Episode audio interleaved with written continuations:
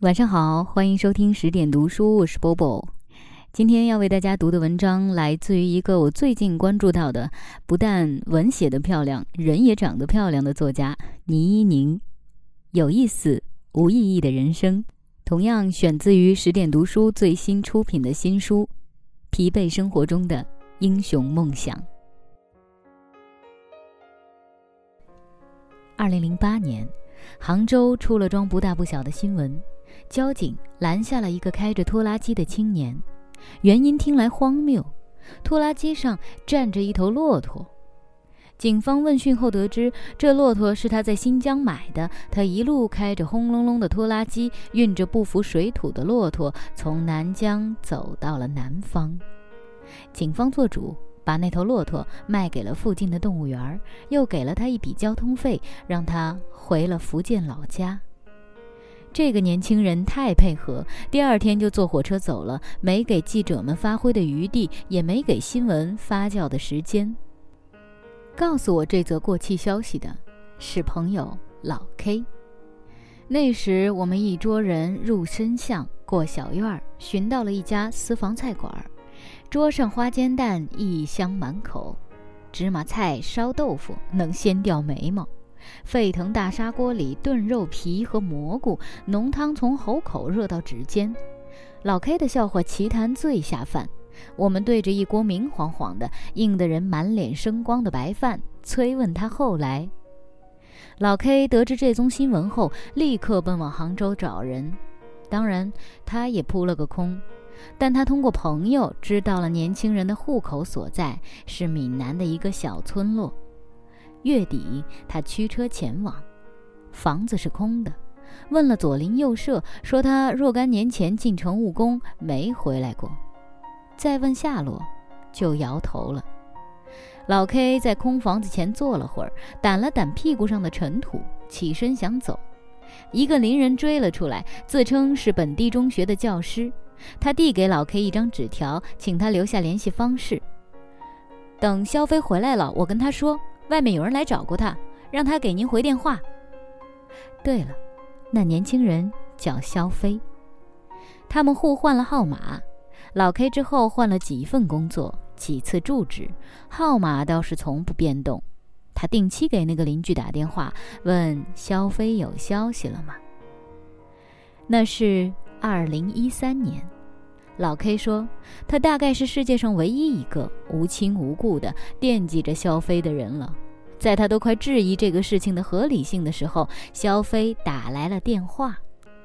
他语气沉稳，说：“谢谢您的关心，我目前在泉州摆夜宵摊，您要是有兴趣，可以过来长谈。”老 K 搁下电话就去了泉州。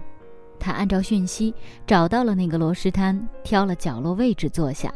不远不近地观察店家，夫妻俩配合默契。敏地是甜，丈夫爆炒鱿鱼时都大把撒糖，妻子就穿梭在几桌客人间添酒加快，偶尔扭头尖叫督促儿子写字别磨蹭。等客人散得差不多了，街上转冷清，老 K 终于起身，对着陌生的四四方方脸的汉子发问。你就是肖飞。那次长谈，老 K 大失所望。肖飞对五年前的壮举很不上心，煤气要换了，下周儿子开家长会，夫妻俩得派个代表去。这批食材不怎么新鲜。他记得每一桩柴米油盐的琐事，但是不记得那场轰轰烈烈的远行。老 K 试探着问他。怎么想到买一头骆驼呢？他用圆溜溜的眼睛瞪着老 K。我喜欢骆驼呀，想买一头带回家。他穿过甘肃、陕西、湖北，然后突然一转，都向西南，再经两广、江西，直到杭州被拦下。他走了整整一年，开着辆风尘仆仆的拖拉机，上面站了头骆驼。走的都是偏僻乡镇，治安不严，媒体不勤，只有居民注意到他。前半段行程靠积蓄，一旦钱花光了，就把骆驼借给人拍照，拍一次五块钱，骑上去十块。问他想念骆驼吗？他先点头，继而笑起来。去动物园挺好的，我们小区没法养大型宠物。老 K 讲述这次平淡无奇的相逢时，我们都站在院子里，刚下过雨，泥土软塌塌的。我穿着尖头靴子，鞋跟不断的往下陷。我心猿意马的听后续，其实全都在寻找坚硬干燥的土壤。中途听见有人问老 K：“ 那他这一路很辛苦吧？”穷人家孩子。怎么样都是苦的。不替他策划个节目，讲讲一路见闻，也能红一把。想啊，可他压根儿不觉得这事儿牛叉，对他来说，这就是牵着骆驼回了趟家。我总算站到了一块小小的花岗岩上，蹭着岩石边缘，一点点刮掉鞋底的泥。那他继续摆小摊儿。这事儿对他来说就没什么深远意义。他没想那么多，做了就做了。他就是图好玩，有意思，不指望靠这个赚钱出名。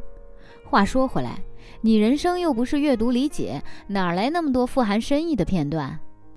我边捋头发边哦哦，意兴阑珊了大半。想想看呢，眼神桀骜的少年开着一辆随时散架的拖拉机。和一头寂寞的骆驼作伴，这简直就是《后会无期》和《少年派的奇幻漂流》的合订版啊！字幕组都快提炼出金句了，怎么啪嗒一下就转成了葱香煎猪肝的深夜大排档？好端端的一个震撼中产、呼应背包客、召唤小清新的题材啊，就这么被浪费了。他不想出名，我能理解；安心蛰伏在夜市，也能理解。想不通的是，他怎么就能任由那次大胆的远行过去呢？怎么就能呼吸平稳的让这段拉风的往事干脆利落的消失呢？换句话说，他怎么就能放任那次旅行从有意义变成有意思呢？初中时写周记，写到实在没得写了，就写一只苍蝇叮过期牛奶的过程，啰里吧嗦了八百字。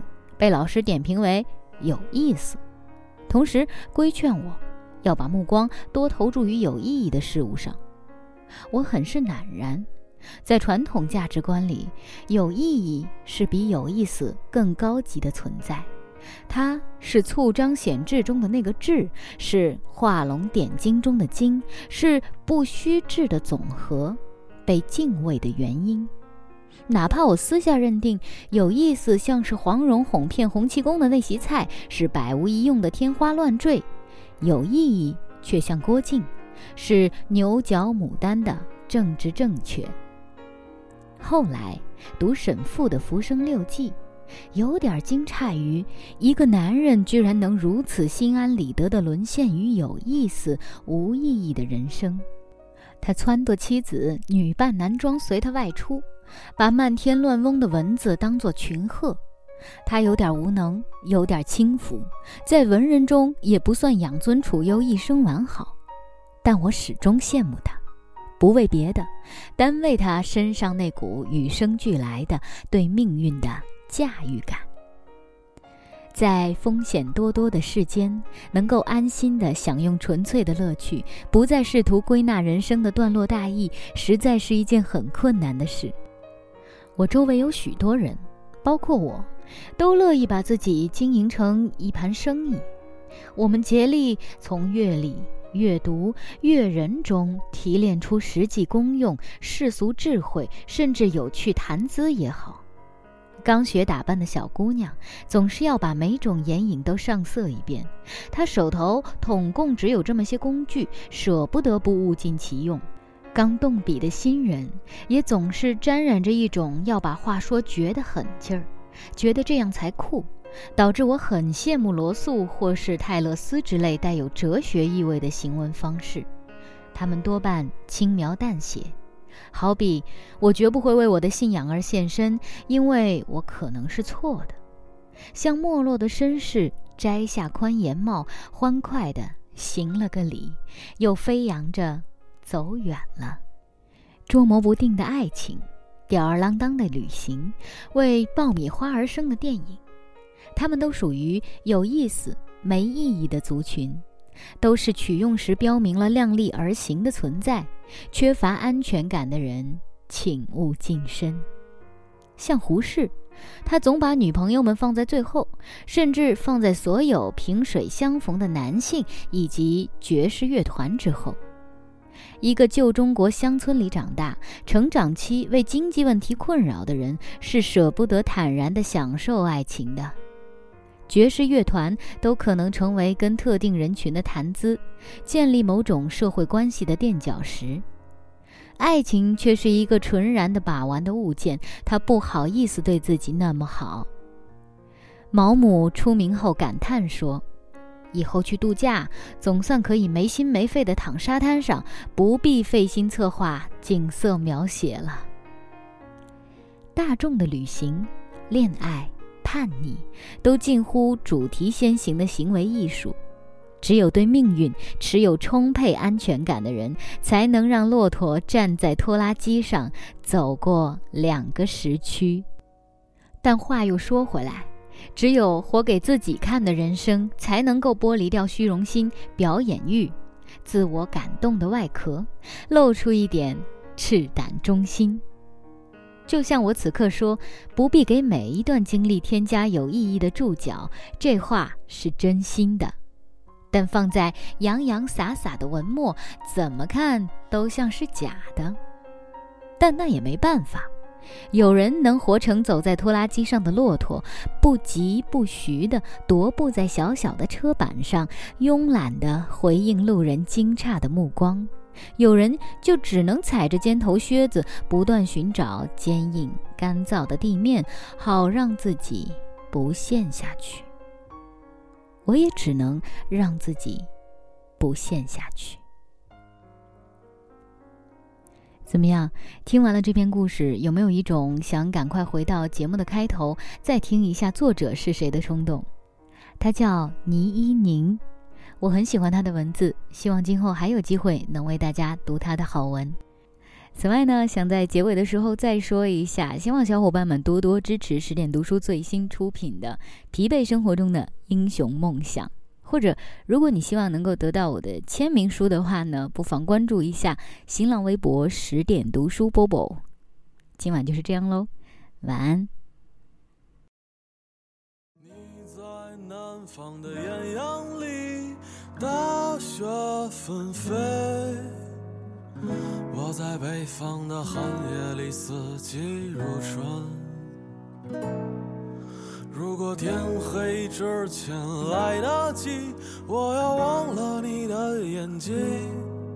穷极一生做不完一场梦。他不再和谁谈论相逢的孤岛。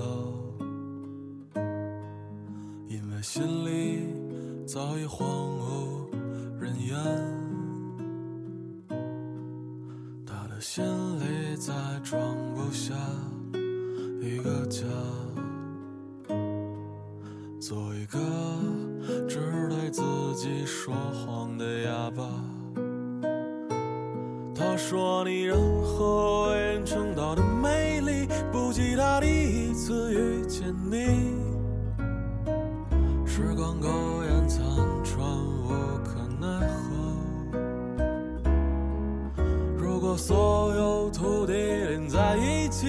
上一生，只为拥抱你，喝醉了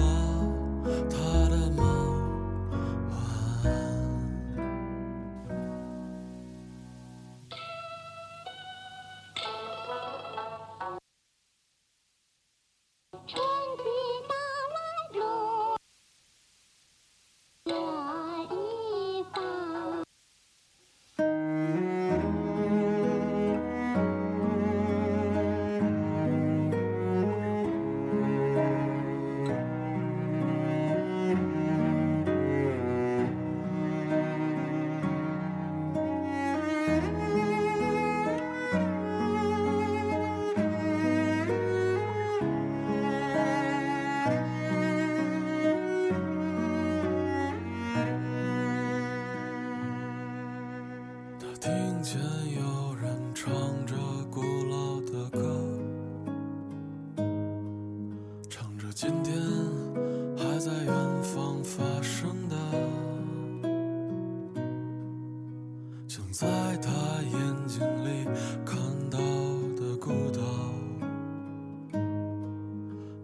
悲伤，